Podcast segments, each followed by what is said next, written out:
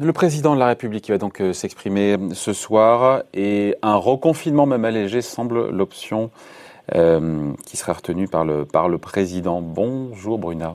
Oui, bonjour David. Bruna Basini, rédactrice en chef adjointe au, JDD.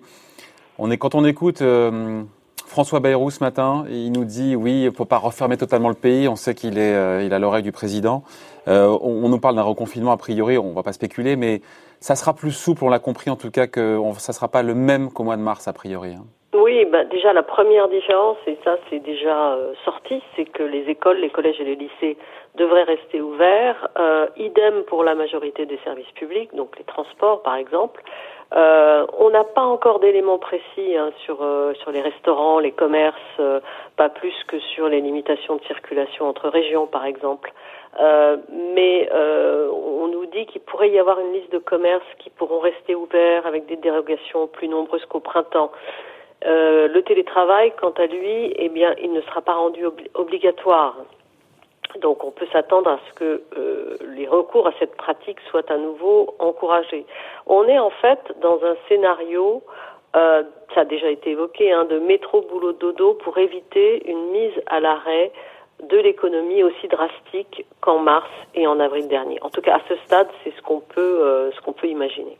Donc parler de reconfinement light, ça serait peut-être approprié? Peut-être, peut-être. Espérons-le.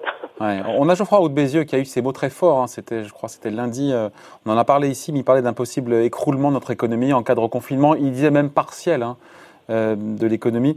Là, encore une fois, euh, le pire n'est pas certain, mais on se souvient qu'en termes de coûts, au mois de mars, on était à 2 milliards d'euros par jour, coût pour l'économie française. Ça faisait quand même 60 milliards par mois. Est-ce que voilà, est-ce qu'il faut craindre le pire? En tout cas, effectivement, euh, Xavier Bézieux a parlé d'écroulement de l'économie française. Pourquoi dit-il cela? Eh bien, parce que, contrairement à la situation des entreprises en mars dernier, leurs bilans, leurs comptes se sont beaucoup dégradés. Euh, et donc beaucoup d'entre elles vont affronter cette deuxième vague en état de faiblesse. Euh, et l'inquiétude est très forte, en particulier pour les TPE et les PME, et notamment celles qui sont installées en Ile-de-France. D'ailleurs, à la CPME, on parle non pas de d'écroulement, mais d'effondrement, ça revient au même. Euh, les TPE, on le sait, sont beaucoup endettés. Sur les 123 milliards d'euros du, plan de garantie par du prêt garanti par l'État, il y en a à peu près 600 000 entreprises qui en ont profité et 89% de ces 600 000 entreprises sont des PME et des TPE. Et on sait que beaucoup d'entre elles, un tiers au moins, ont déjà utilisé euh, toute cette trésorerie. Donc en fait, elles vont pas pouvoir s'endetter à nouveau. Et la deuxième vague pour les entreprises, en fait, c'est la, la perspective d'un tsunami de faillite en fait l'an prochain. Qu'on n'a pas vu en plus, euh, en tout cas relativement. On n'a pas encore vu, effectivement. Même si dans certains secteurs, euh, l'hécatombe est assez, euh, est assez patente. Oui. Euh, on, on, se souvient, il y a, il y a, quoi, il y a quelques jours, c'était Bruno Le Maire, ministre de l'économie, qui nous a dit, il a sorti ce chiffre hein, de, de coût pour l'économie euh, de 15 à 20 milliards d'euros par mois en cas de reconfinement. Je me suis dit, bon, on va lui faire confiance, c'est le ministre, mais c'est pas à prendre avec des pincettes parce que 15 à 20 milliards d'euros par mois contre, on l'a dit, 60 au moment du mois de mars, ça veut dire que euh, bah, le confinement n'est pas aussi strict que ça. Bah, justement, on en parlait tout à l'heure. Peut-être que le, le, reconfinement va être beaucoup plus light euh, qu'en mars et avril dernier. Euh, si on revient en arrière sur le, le, le confinement, le premier confinement, euh, ce que l'on sait, c'est que euh, si on agrège toutes les mesures d'urgence, on avait mobilisé 470 milliards d'euros à l'époque, mais que sur cette euh, sur ce montant-là, finalement, ce qui avait vraiment coûté à nos finances publiques, c'était euh, l'équivalent de 64 milliards d'euros de mesures d'urgence. Aujourd'hui, c'est difficile d'évaluer pardon, le coût économique de, du reconfinement. Moi, je pense que ça va beaucoup dépendre de, de plusieurs facteurs, comme les dérogations qui vont être accordées, mais aussi et beaucoup le moral des consommateurs. Euh, les consommateurs, ils avaient énormément épargné euh, lors du premier confinement. Il y a un sondage qui est sorti, j'ai vu aujourd'hui, hein, comme quoi les Français seraient euh, quatre fois plus enclins à épargner que lors du premier confinement. Bah voilà. Alors, or, or, ce qui s'était passé, c'est qu'au mois de septembre, ils s'étaient remis à consommer. Donc euh, compliqué, hein, compliqué à dire ce qui va, combien ça va vraiment coûter.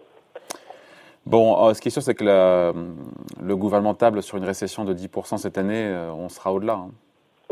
On sera probablement au-delà parce que, et d'ailleurs, euh, au, début du mois d'octobre, dans une note de conjoncture, l'INSEE annonçait déjà la, la, couleur. En fait, elle parlait de prévisions plus incertaines, de risques de pause, voire de rechute. Euh, qu'est-ce qu'elle, et qu'est-ce qu'elle disait euh, au final que, euh, eh bien, on aurait une croissance égale à 0% au quatrième trimestre. Or, que s'est-il passé? Eh bien, Le 26 octobre, face aux députés qui examinaient le PLF 2021, Bruno Le Maire annonçait que la croissance sera négative au quatrième trimestre, donc moins de 0%. Et euh, pourquoi? Parce que les effets du couvre-feu se sont déjà fait sentir avec une contraction de l'activité des entreprises privées. Ouais, donc ça veut dire que voilà. Sauf que la question après, c'est est-ce que combien au-dessous de zéro on va tomber? Parce qu'en fait, euh, on dit 0-0, mais euh, on a fait du moins 10, euh, sinon on a fait du même du moins 16 au pire au deuxième trimestre. on, ne le mesure pas encore, mais je pense que ça va, ça, le, confinement qui va être décidé dans les prochaines heures va forcément aggraver, aggraver le trait. Hein. Et nous faire rentrer a priori en récession. Ouais. ce qui veut dire que ça va créer aussi un choc sur les finances publiques. Ce chiffre de 10%, il revient, 10% de récession, mais c'est aussi 10% de déficit public sur cette année. vu les mesures de soutien qu'il va falloir euh, lâcher, évidemment. Euh, on va aller au-delà, encore une fois, des 10% de déficit public. Bah, ben, absolument. Euh, et pour le moment, ces déficits, ils gonflent mécaniquement la dette publique. alors ça ne soulève pas encore de problème parce que tout le monde, tout le monde dans la zone euro admet qu'on est dans une situation de crise tout à fait exceptionnelle. Plus question hein, de, respecter la règle des, des 3% de déficit public hein, qui qui avait euh, prévalu à la création de l'euro. Euh, donc l'État, il laisse filer la dette, et comme la BCE se porte massivement acheteuse de titres d'emprunt d'État, ben, le financement, pour le moment, il pose pas de problème. Euh, rappelons que, en moyenne, depuis le début de l'année, la France emprunte à un taux de moins 0,11 alors évidemment, après, passer la crise, il va falloir faire les comptes, il va falloir euh, revenir à une certaine orthodoxie euh, budgétaire. Et euh, mais, mais aujourd'hui, à la fin du deuxième trimestre, la dette publique s'élevait déjà en France à 114,1% du PIB. On finit là-dessus, Bruna. Le gouvernement, on sait déjà que c'est trop tôt. Encore une fois, on attend de voir ce que va dire le président ce soir. Mais il va devoir actionner les mêmes outils. On sait que le chômage partiel, il y avait une enveloppe de 30 milliards d'euros dont seulement, enfin seulement 22 ont été euh, ont été activés, euh, où il y a de, nouveaux outils, encore une bah, fois, par rapport, on, l'a dit, notamment à ces entreprises dans les secteurs qui sont déjà affectés, la restauration, l'aéronautique, le mm. culturel, euh, les voyages, le sport, et dont la solvabilité va encore se dégrader, on l'a dit, qui risque de faire faillite. Il faudra activer de nouveaux leviers, mettre plus d'argent bah, il faudra, enfin, il faudra réactiver les mêmes leviers, en ajouter d'autres. Euh, donc, on a, je vous rappelle, les PGE, les prêts garantis par l'État, le chômage partiel de longue durée. Il y a 3600 accords qui ont été euh, signés à, à la fin du, à fin septembre, je crois. Euh, il y a le fonds de, solidarité, euh, le fonds de solidarité pour les indépendants, pour les travailleurs indépendants. Il y a les exonérations de charges. Il y a des mesures, il va y avoir des mesures d'exonération partielle des loyers. C'est en cours de négociation en ce moment.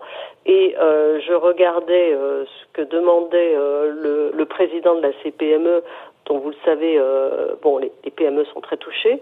Euh, il demande euh, carrément aujourd'hui une nouvelle boîte à outils. il veut une année de franchise supplémentaire pour commencer à rembourser les prêts garantis par l'État. Il demande aussi des prêts de consolidation parce qu'il reste encore 160 milliards de prêts garantis par l'État à consommer, si je puis dire. Euh, donc, euh, donc voilà, je pense que l'État va devoir faire euh, preuve à nouveau de, de, créativité en la matière. Bon, on en reparlera dans les prochaines heures. Merci beaucoup. Explication signée Bruna Basini, rédactrice en chef adjointe au JDD. Merci Bruna, bonne journée. Au revoir.